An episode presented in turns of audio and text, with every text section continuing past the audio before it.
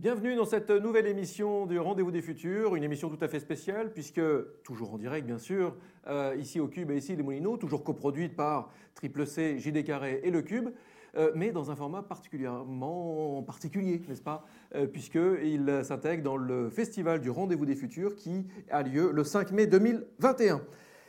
Nous sommes heureux d'être en vidéo, mais aussi en podcast audio. Vous pourrez nous retrouver évidemment sur toutes les plateformes, tous les réseaux. Et nous sommes heureux également, euh, je suis heureux de vous présenter euh, Laura Plisson euh, qui va m'accompagner dans cette émission. Laura, Laura, bonjour. bonjour Eloi.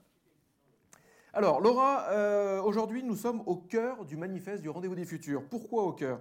Parce que nous allons parler du partage nécessaire de la connaissance, nous allons parler de l'éclairage des choix conscients, nous allons parler de tous ces éclairages, mais pourquoi? Pour la vie de citoyen, la vie de tous les jours, pour faciliter l'engagement également.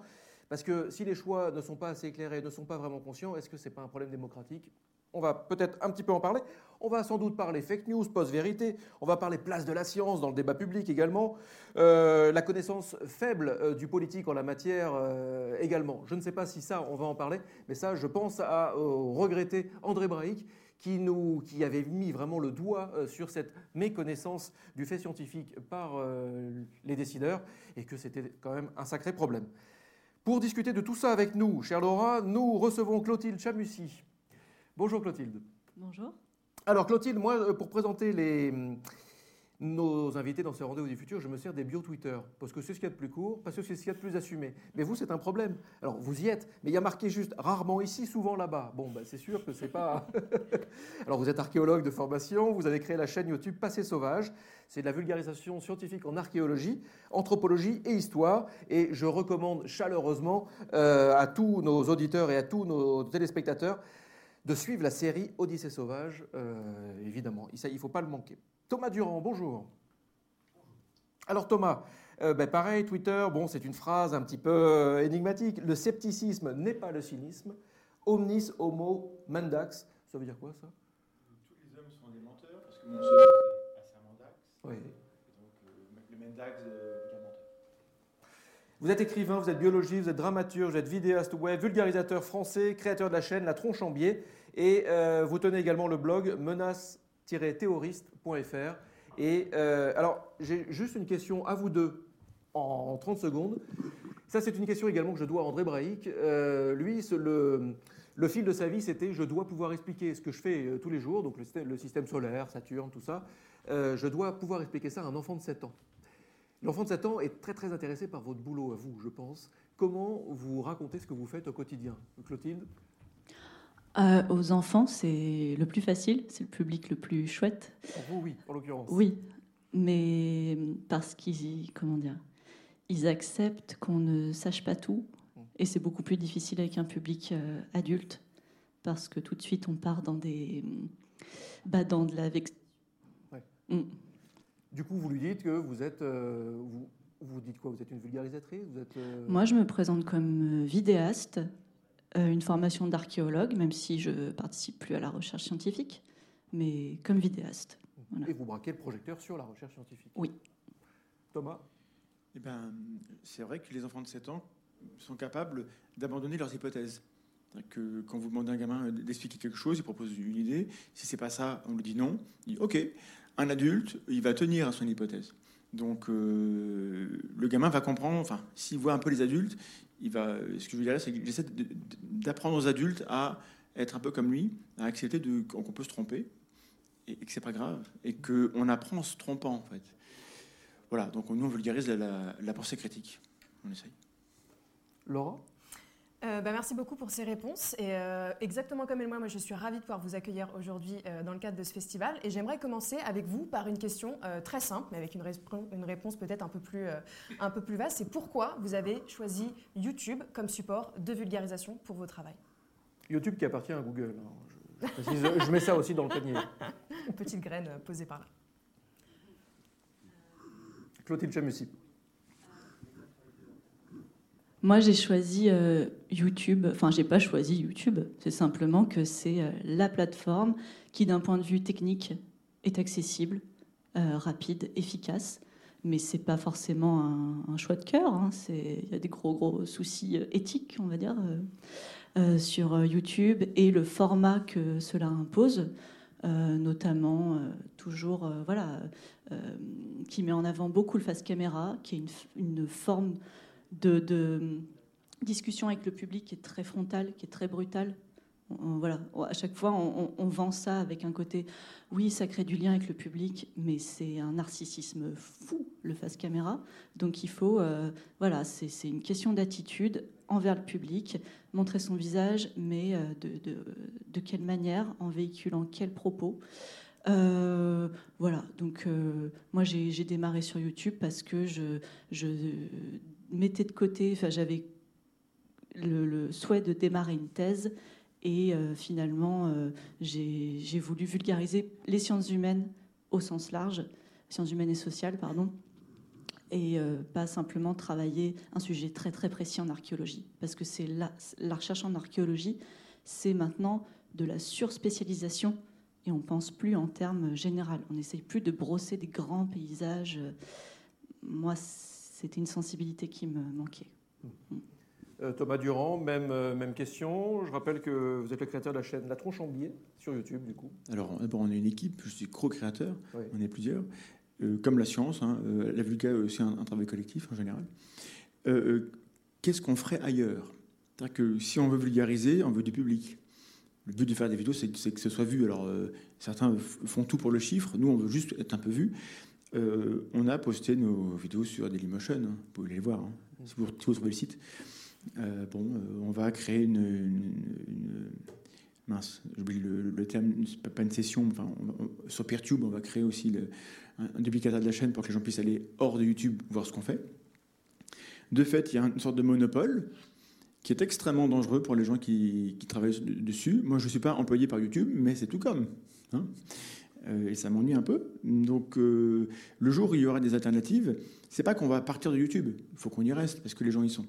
Mais le jour où il y aura des alternatives, euh, il faudra qu'on diversifie pour que les gens puissent choisir sur quelle plateforme ils nous regardent.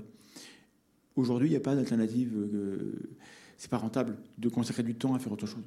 Oui, alors euh, c'est vrai que vous, vous, avez parlé de Peertube, qui pourrait être une alternative, mais pour que cela soit vraiment, il faut qu'il y ait une certaine masse critique. Quoi. Il faut que vous soyez de plus en plus nombreux à y aller. Mais YouTube, c'est gratuit. Hein je poste quand je veux ce que je veux, c'est gratuit. Peertube, on va, on, va, on va devoir héberger les choses, on va, on va, on va payer. Donc finalement, YouTube, c'est presque un choix pour personne en fait. C'est pas, c'est pas forcément désiré de la part des créateurs qui investissent ces plateformes parce que c'est plus pour des questions d'accessibilité et d'audience. En même temps, le public n'a pas d'autres plateformes que YouTube qui fonctionnent autant pour avoir accès à tout ce contenu.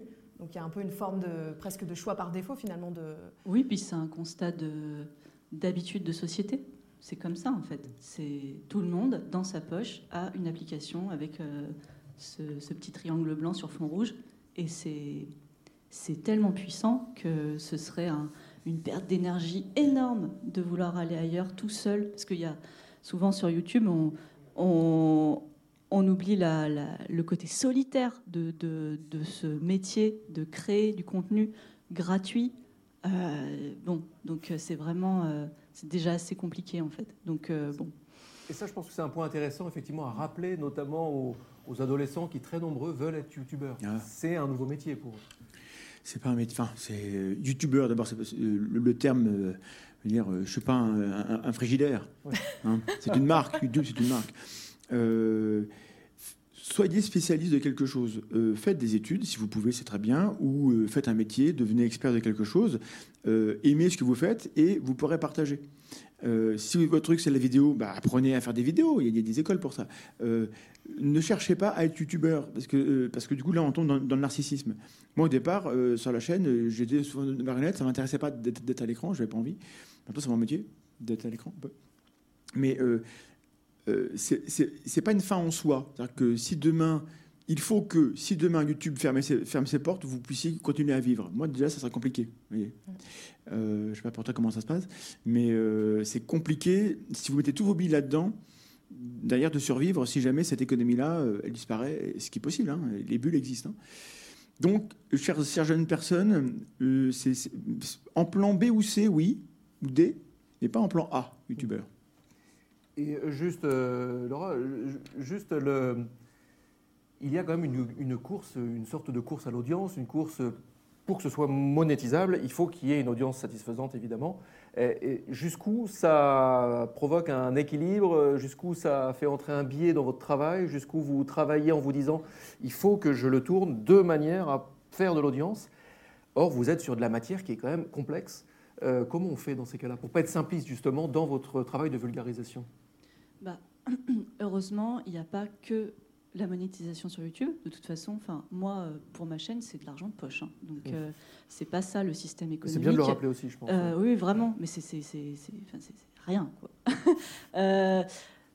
donc, heureusement, il y a, comment dire, de l'argent public qui est disponible pour la création de, du même titre. Enfin, dans le même, comme pour la télé, il y a une redevance télé. Bah, Aujourd'hui, le CNC permet à nous créateurs de pouvoir euh, proposer des formats qui sont euh, financés euh, avec de l'argent à moitié, à 50% public. et moi, c'est un petit peu la manière dont je procède. mais par contre, pour faire des vues, pour toucher un public, ça c'est un constat qui est un peu malheureux parce que c'est pas très diversifié. Mmh. Oui, une miniature avec un visage qui sourit génère du clic. Après, c'est euh, profondément humain. Ça fait partie des codes. Voilà. Juste un mot là-dessus, Thomas, et euh, après bah, Laura de, Oui, donc il y, a les revenus, il y a euh, le mécénat, on a des, pages Tipeee, on a des, nous on a un vu qu'on est une association, donc il y, a tout ce qui est mécénat, les gens peuvent donner, évidemment. enfin, les gens donnent parce qu'ils aiment ce qu'on fait, donc on ne va pas leur demander ce qu'ils veulent.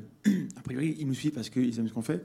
Et selon les formats, nous, on a un format live deux heures.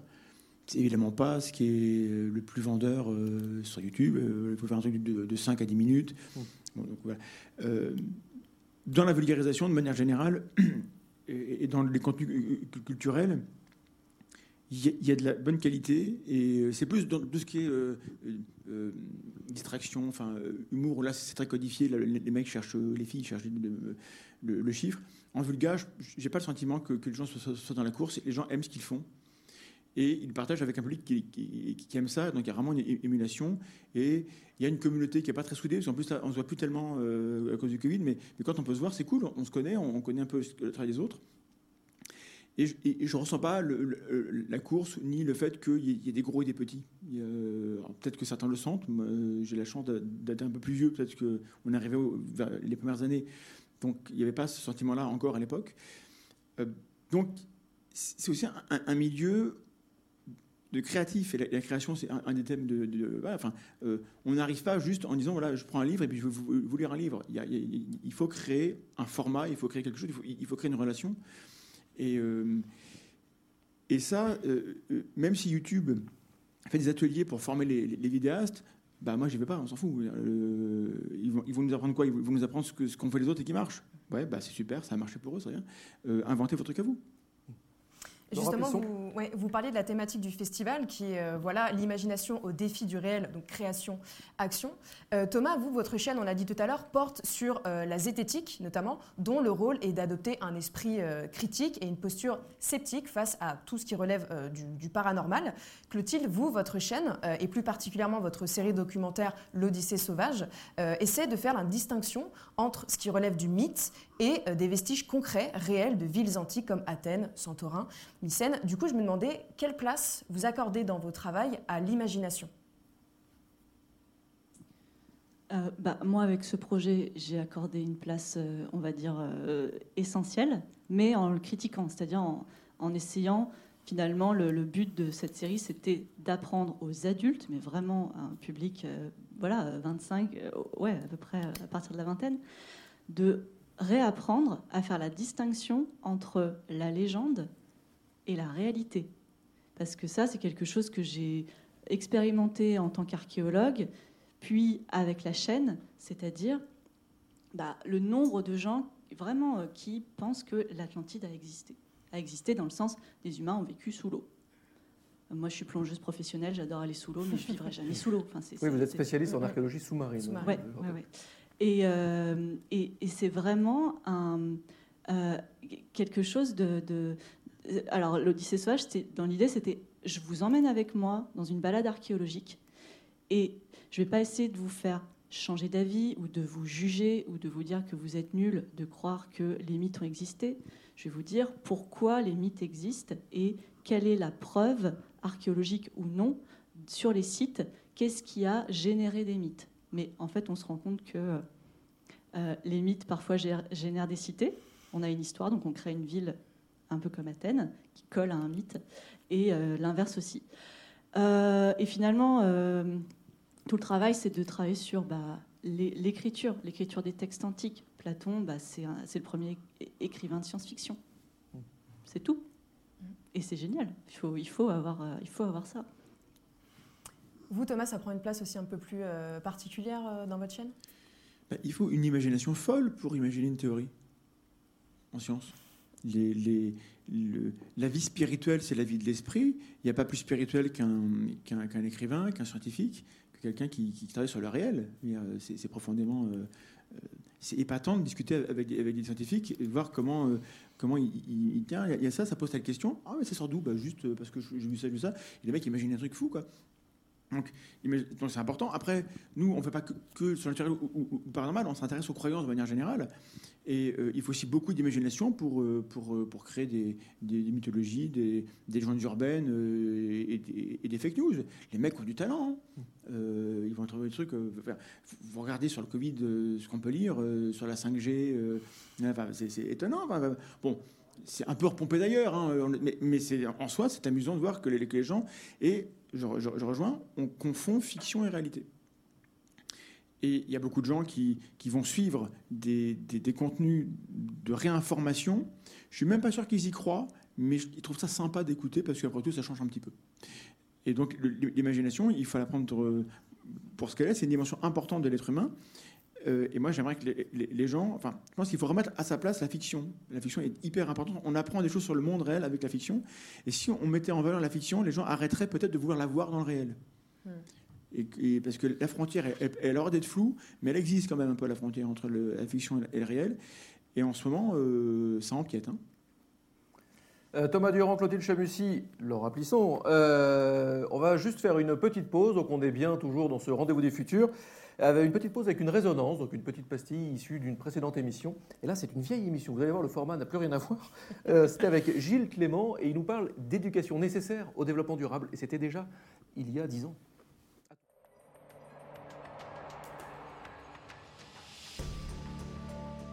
ce qui se fait aujourd'hui euh, autour du développement durable euh, et qui commence dans les écoles, en primaire et tout ça. Alors c'est peut-être très comment, comment de quel œil vous voyez ça Vous croyez qu'on fait quelque chose dans, ce domaine-là, dans les écoles? Ça, je n'y crois pas du tout. Voilà, c'est une question. Je... Non, non, ça c'est assez... Là, là, on est très, très, très en, en France, hein, en France. Oui, oui, non. Euh, je vais beaucoup dans les lycées agricoles parce que je suis, je suis invité et je suis atterré de voir qu'on continue de mettre au programme et d'obliger euh, toutes sortes de choses qui sont liées à la méthode conventionnelle, donc complètement archaïque et caduque et dangereuse, et qu'on continue à obliger tous ces étudiants à apprendre par cœur des recettes qui tuent et pas qui sauvent. Mais est-ce qu'il hum, faudrait plutôt euh, mettre le curseur sur une école euh, des, agricoles, euh, de paysagistes, etc., qui répondent à ces problématiques, ou est-ce que c'est plus aller dans les écoles, toutes les écoles de France Toutes les écoles. Voilà. Toutes, mais bien entendu. Culturelles. Mais bien sûr. Mais bien sûr, ça commence très, très, toute petite classe. D'ailleurs, aujourd'hui, seuls les professeurs des écoles sont ceux qui donnent quelque chose qui sensibilise les enfants à, cet environnement complexe, justement, qui supposera plus tard la transdisciplinarité, mais dans lequel ils sont, ils s'immergent. Alors, avec beaucoup de facilité, ils sont d'accord. Puis ça s'arrête. Et après, euh, c'est perdu parce que ça n'a pas de valeur sur le marché, peut-être.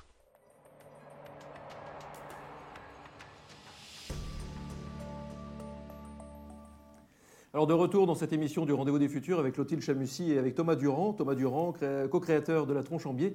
Et Clotilde Chamussy, je vous invite à découvrir l'Odyssée sauvage. Euh, alors là, on a vu avec Gilles Clément, on parlait de vulgarisation, on parlait d'une sorte de médiation et de médiation nécessaire vers le développement durable. C'était en 2011.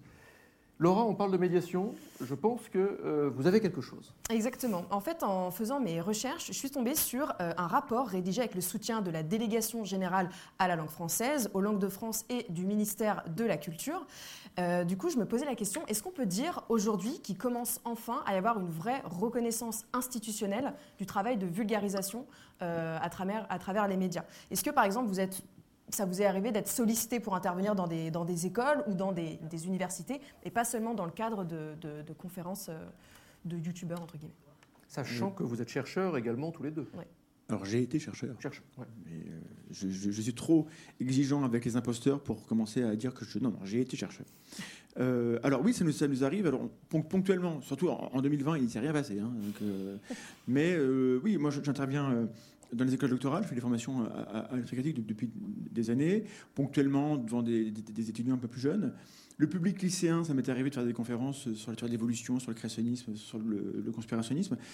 Voilà, c'est des profs en fait qui connaissent la chaîne parce que notre public, c'est plutôt euh, les adultes euh, qui ont des diplômes et c'est beaucoup de profs en fait. Donc je pense que c'est pareil pour toi. Donc c'est les profs qui aiment bien ce qu'on fait qui nous invitent. Donc c'est pas institution, c'est vraiment c'est du bottom up. Hein. C'est vraiment les, les, les, les, profs qui sur le terrain euh, s'emparent de ces questions-là et nous contactent. Euh, au niveau universitaire, c'est des gens qui nous connaissent plus ou moins, c'est pareil. Il n'y a pas vraiment de. Je ne vois pas de, de, de, décision politique ou euh, qui vient du haut pour nous mettre en avant nous. je ne sais pas si c'est utile d'ailleurs, donc je ne m'en plains pas. On n'a pas vocation à travailler pour le gouvernement. il faut qu'on soit indépendant. C'est important aussi que, les gens voient qu'on travaille de, notre côté. Mais il y a une forme de reconnaissance, oui. Après, euh, je ne sais pas trop comment ça passe pour les autres, pour, tout le monde, mais euh, il y a ça. Et puis surtout, le public est là. Le public est là. Et quand on fait des, conventions, ça nous arrivera à nouveau en 2022, euh, les gens sont là.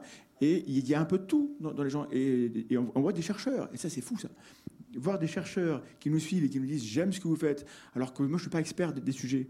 Et que parfois j'ai un peu et, les pros me disent ça va. Alors des fois ils en, gros, en, gros, ça va.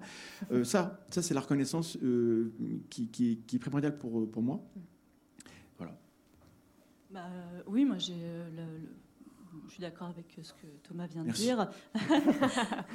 euh, bah, moi, c'est par exemple cette année là, je viens de donner un, cours d'écriture, édition numérique à la fac. euh, auprès d'étudiants en journalisme. Euh, et, voilà, et l'initiative venait d'un euh, enseignant-chercheur. Et c'est voilà, il y a beaucoup de personnes aussi qui travaillent dans les médiathèques, dans les bibliothèques, euh, qui voilà nous, nous proposent d'intervenir pour donner des conférences, mais à chaque fois c'est la motivation d'une personne qui va se démener pour monter un projet, nous faire venir. voilà, c'est jamais une, une une, comment dire, une expérience qui est, euh, je sais pas, lancée par l'État. Enfin, voilà, c'est, pour l'instant, c'est, c'est euh, assez timide de ce côté-là.